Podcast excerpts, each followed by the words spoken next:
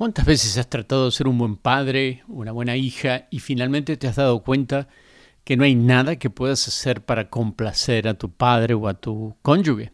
Hola, están escuchando ustedes eh, el estudio 5x5x5. Son 5 minutos por día, 5 días por semana y en 5 años toda la Biblia.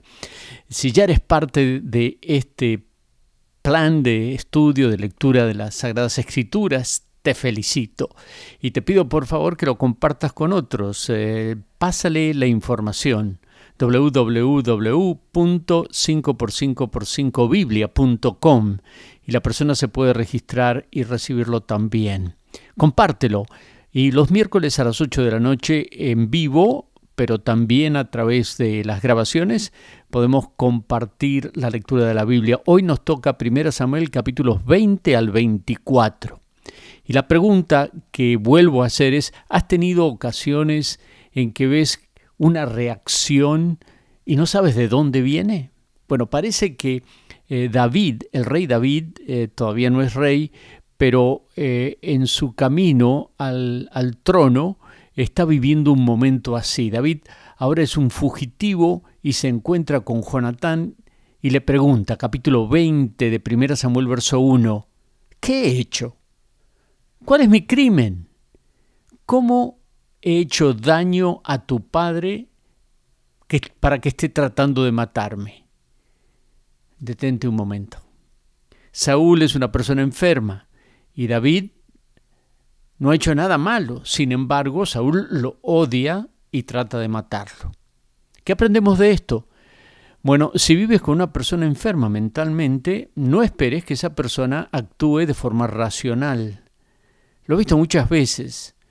Saúl es un hombre trastornado, consumido por la envidia y pronto se vuelve paranoico. No esperes que tenga sentido lo que hace. No debes esperar que una persona enferma actúe racionalmente. ¿Por qué lo digo? Porque Jonatán es bastante ingenuo y trata de convencer a David de lo contrario. Y para probar si Saúl realmente estaba decidido a matar a David o no, deciden que David faltaría a una comida mensual que se llevaba a cabo el primero de cada mes y por tener los meses judíos 28 días coincidía con la luna nueva. Y eh, la mención de esto la encontramos en Números capítulo 10 verso 10 muchísimos antes de este años antes de este evento como 300 años antes de, de este evento y en el día de vuestra alegría y en vuestras solemnidades y en los principios de vuestros meses tocaréis trompetas sobre vuestros holocaustos y sobre los sacrificios de paz, y os serán memoria delante de vuestro Dios, yo Jehová vuestro Dios. La fiesta se extiende por un segundo día, no sabemos si porque habían eh, tenido exceso de comida del sacrificio o porque a veces no era muy preciso el cambio de la luna nueva y para estar seguros lo celebraban eh, dos días, por lo menos así dice la tradición. El primer día Saúl pensó que quizás David había tenido un motivo espiritual por no haberse purificado, por el cual faltó, pero cuando llega el segundo día y no ve a David, capítulo 20, verso 30, Saúl explota en ira cuando discute con su hijo Jonatán quien defiende a David. Y Saúl arroja una lanza para herir a Jonatán.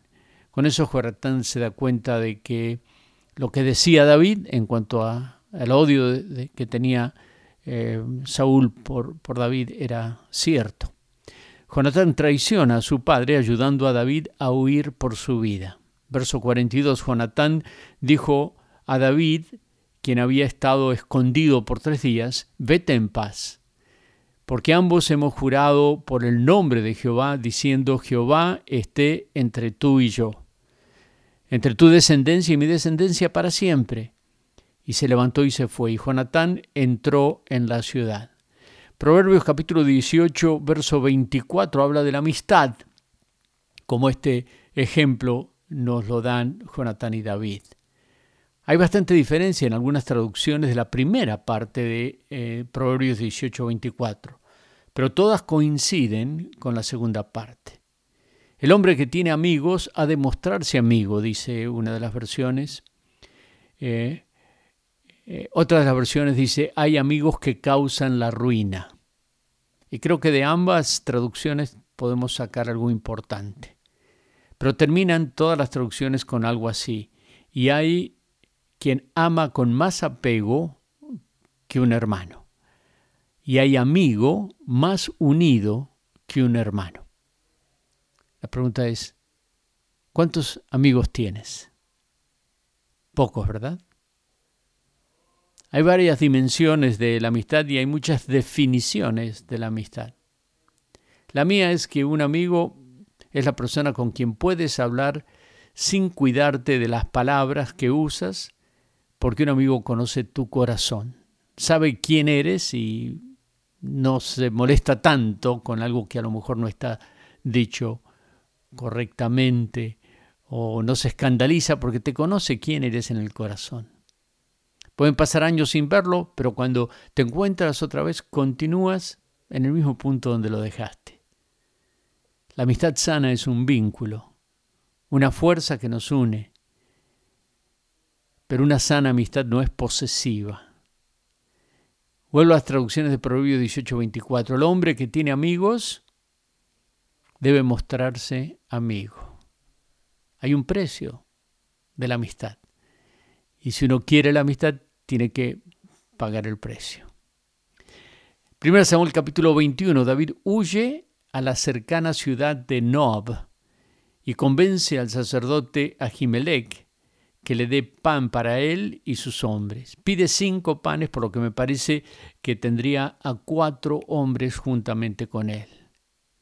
El sacerdote solo, solo, tiene el pan de la presencia de Dios o el pan de la proposición, como se nombra en muchas traducciones, que había sido reemplazado del tabernáculo, entendemos, por el nuevo pan.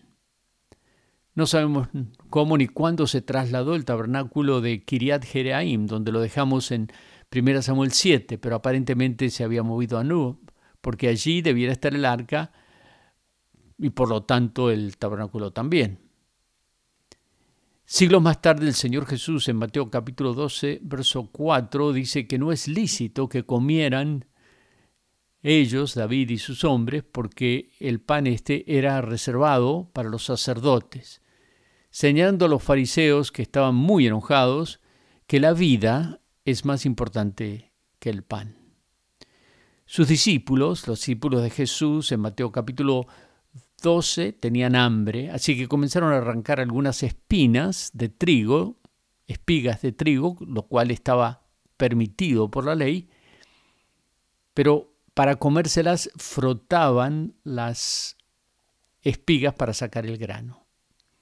Eso se consideraba trabajo, por lo tanto eso no se podía, según los, ellos, hacer en el, en el, en el Antiguo Testamento por los discípulos y lo acusan de que ellos no guardaban la ley. En primer lugar, el texto no dice que Jesús lo hiciera, solo sus discípulos. En segundo lugar, eh, Jesús le dice dos cosas. Una, que David y sus hombres habían comido el pan reservado a los sacerdotes y no fue sancionado por Dios. Entonces, tampoco es sancionado por Jesús este incidente. Pero dice más aún en Mateo 12:5. Es como que sin palabras le estuviera preguntando, ¿qué día de la semana están más ocupados los sacerdotes? El sábado, por supuesto. Porque tienen que presentar los sacrificios y hacer la obra del sacerdocio.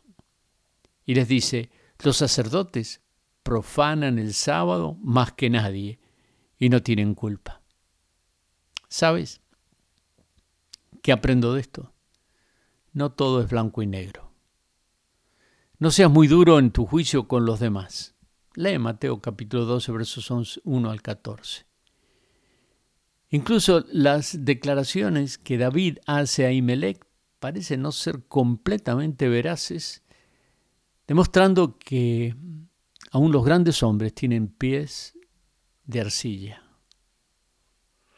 David se lleva la espada de Goliat y huye a la ciudad filistea de Aquís, donde finge demencia. Había una antigua creencia de que los locos estaban conectados con, de alguna manera con poderes malignos y hacerles daño a ellos desatarían los poderes malignos sobre ellos. Por eso pensamos que David se finge para obtener la protección del rey de Aquís. Pero el miedo de David a la reacción del rey le hace escapar a Gat, la ciudad filistea, de, de Gat, la ciudad filistea de, de Goliat, a Moab, a la cueva de Adulam. Capítulo 22, verso 1, cuando sus hermanos y la casa de su padre, su padre y su madre se enteraron de ello, fueron a él, a David. David se preocupa por el bienestar de los padres. Aún en medio de la persecución, el hijo más pequeño de la casa es quien se hace responsable. Nunca sabes quién te cuidará en la vejez, ¿verdad? David entonces hace que sus padres se trasladen a la ciudad de Ruth, a la tierra de su bisabuela, como leímos en el libro del mismo nombre no hace mucho tiempo, para la seguridad de sus padres y pide al rey que los proteja. David honra a sus padres cuidando de ellos. No pudo protegerlos personalmente, pero hizo que quedaran protegidos. Eso también aprendemos de David en este capítulo 22 de Primera Samuel. No solo sus familiares eh, van a David, verso 2, todos los que estaban en apuros, endeudados y descontentos, se reunieron a su alrededor y se convirtió en su comandante. Ningún departamento de recursos humanos los hubiera seleccionado. Unos 400 hombres se unieron a él. Tampoco un buen departamento de recursos humanos hubiera reclutado a ninguno de los doce apóstoles. El emprendimiento más importante para la humanidad, la expansión del reino de Dios en este mundo, iba a ser confiado a ellos y Jesús llama a unos pescadores, a un rebelde y revolucionario, a un indecente cobrador de impuestos, en general hombres del vulgo y sin letras, o como dice otra traducción de Hechos capítulo 4, verso 13, los gobernantes, al ver la osadía con que hablaban Pedro y Juan y darse cuenta de que eran gente sin estudios ni preparación, quedaron asombrados y reconocieron que habían estado con Jesús. Volvemos al capítulo 22.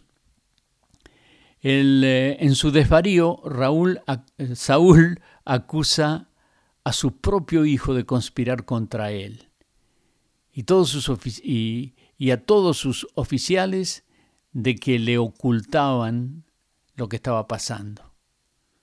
Un detalle en, este en el capítulo anterior cobra relevancia. Un edomita, Doeg de nombre, aparentemente prosélito judío, porque estaba de alguna manera adorando en Nob, eh, jefe de los pastores de Saúl, y de acuerdo con la tradición rabínica, eh, este Doer era quien acompañaba a Saúl cuando fue a buscar las asnas en el capítulo 9, lo que explica quizás eh, la lealtad, el, celo que él tenía por Saúl, ahora rey, y amenazado por la popularidad de David.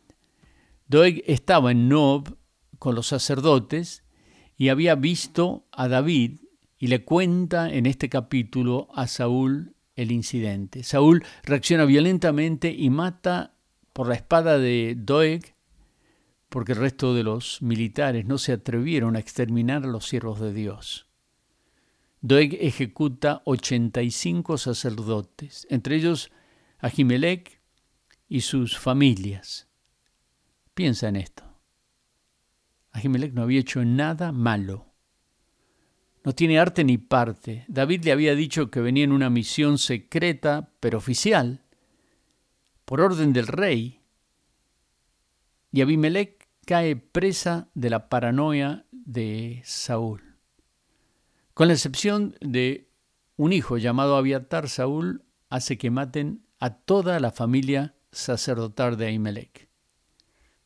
Abiatar busca refugio en David, que reconoce que él había causado el genocidio de la familia de Ahimelech.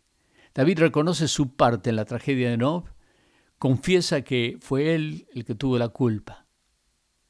Una pequeña mentira trajo tristes y graves, graves consecuencias. No fue su intención, sin duda. Pero cuando vio a Doeg, en Nob le quedó la espina, pero siguió viaje. No puede traer de vuelta a la familia de Abiatar a la vida, pero puede proteger a Abiatar y más tarde lo hace su confidente sacerdotal. Repito, no puedes hacer lo que hizo, pero puede tomar la responsabilidad y remediar en lo que pueda el sufrimiento que causó. Esto también aprendemos de David. Capítulo 23, que nos toca el día de mañana, los filisteos atacan a Keila y roban el ganado. David consulta al Señor y al percibir el miedo de los que lo rodean, pregunta por segunda vez a Dios, quien le dice que vaya y efectivamente va y derrota a los filisteos. El capítulo 23, verso 6 dice, ahora bien, cuando Abiatar, hijo de Ahimelech, huyó a Keila para refugiarse con David, le llevó consigo el efod. El efod que eh, David usa en el siguiente incidente para consultar a Dios. Keilah era una, una ciudad amurallada y cuando Saúl descubre que allí estaba David, se frota las manos y dice, Dios me lo ha entregado. Dios le revela a David que debe salir de Keilah porque si no sale, los eh, habitantes de la ciudad lo entregarían. Estuvieron muy contentos, sin duda, con David, cuando David los liberó de los filisteos, pero ahora, si Saúl sitia la ciudad, estos hombres lo entregarían. Así que David y sus hombres, ahora unos 600 en número, se convierten en una versión temprana de Robin Hood. Dejó a Keila y siguió moviéndose de un lugar a otro. Aprendo de David que no se queja y que no guarda rencor ni toma represalias con los de Keila. Y me resuenan en el oído las palabras haz bien y no mires a quién capítulo 23, verso 24, se estableció David en los refugios del desierto, en los áridos cerros de Sif. Día tras día Saúl lo buscaba, pero Dios no lo entregó en sus manos. Verso 15, capítulo 23. Estando David en Ores, en el desierto de Sif, se enteró de que Saúl había salido en su busca con la intención de matarlo. Jonatán logra encontrarse cara a cara de nuevo con David en Oresh y trata de animarlo. Con estas palabras, versículo 17, no tengas miedo, le dijo, que mi padre no podrá atraparte. Tú vas a ser el rey de Israel y yo seré tu segundo. Esto hasta mi padre lo sabe, dice una traducción. La primera parte se cumpliría, David sería el rey de Israel. Pero Jonatán no sobreviviría para poder ser el segundo en el mando. Su pacto de amistad se renovó ante el Señor. Verso 18, Jonatán regresa a su casa y David permanece en Ores y es perseguido por Saúl. Verso 26. Saúl avanzaba por un costado del monte mientras que David y sus hombres iban por el otro, apresurándose para escapar. Pero Saúl y sus hombres lo tenían rodeado. Ya estaban a punto de atraparlo. Verso 27. Cuando un mensajero llegó y dijo a Saúl, apresúrese su majestad, que los filisteos están saqueando al país. Verso 28, Saúl dejó entonces de perseguir a David y se volvió para enfrentarse a los filisteos. Dios nunca abandona a David y Dios usa a los filisteos para salvarlo. Esto aprendo de este capítulo. Dios está en control y siempre nos sorprende cómo interviene en nuestras vidas. Dios es impredecible. Es verdad, es impredecible pero es confiable. Podemos confiar en Él. De alguna manera nos sacará adelante. Otra cosa más. Jonatán arriesga su vida y la relación con su padre para animar a David. Ojalá siempre yo anime a mis amigos. Ojalá que cuando me ven venir o ven mi nombre en el caller ID, no digan, ufa, ¿y ahora qué?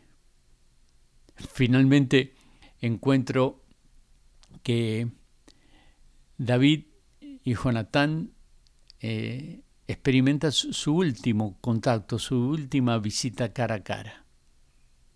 Siempre recordamos la primera vez, pero nunca sabemos cuál será la última vez, ¿verdad? Si hoy fuera la última vez que te veo, ¿cómo terminarías esa oración? Si hoy, fuera la última vez que te veo, ¿cómo, cómo terminas esa oración? ¿Me lo quieres decir? Después al final te doy espacio para hacerlo. David eh, luego se mudó a Engedi, un oasis a unas 10 millas al norte de Masada, en el Mar Muerto. Si has visitado las cavernas de San Marcos, vas a entender mejor 1 Samuel capítulo 24.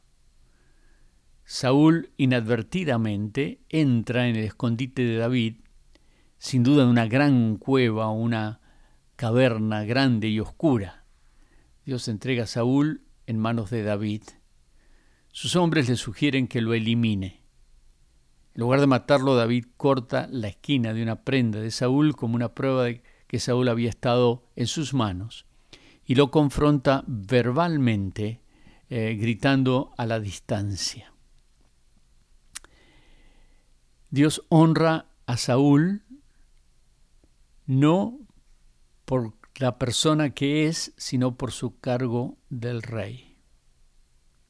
En lugar de matarlo, como dije, David corta la esquina de la prenda de, Saúl y lo confronta verbalmente a la distancia. Saúl reconoce la inocencia de David y acepta su papel como futuro rey. Aunque su persona no era digna de respeto, David lo respeta. Esto es importante, honrar a quien está en el cargo, te guste o no te guste como persona. En Romanos 13, Pablo nos exhorta que debemos estar sujetos a las autoridades de gobierno. Dice en los versos 1 y 2, todos deben someterse a las autoridades públicas, pues no hay autoridad que Dios no haya dispuesto. Así que las que existen fueron establecidas por Él. Por tanto, todo, lo que, el que se opone a la autoridad se opone y se revela contra lo que Dios ha instituido. Mi parte en el proceso político es analizar la plataforma, principalmente en el aspecto moral. Si me cae bien la persona no es tan importante, pero si me cae bien pero apoya el aborto, por ejemplo, no puedo votar por ella. Pero si sale presidente, debo respetar su persona, no por su personalidad, sino por su cargo. Así nos enseña el respeto a la autoridad. No debemos respetar a las autoridades y no solo eso, nos dice debemos orar por ellas, 1 Timoteo capítulo 2. Así que recomiendo ante todo que se hagan plegarias, oraciones, súplicas y acciones de gracias por todos, especialmente por los gobernantes y por todas las autoridades para que tengamos paz y tranquilidad y llevemos una vida piadosa y digna. Esto es bueno y agradable a Dios nuestro Salvador, porque Él quiere que todos sean salvos y lleguen a conocer la verdad, porque hay un solo Dios y un solo mediador entre Dios y los hombres, Jesucristo hombre, quien se dio quien dio su vida en precio de rescate con nosotros.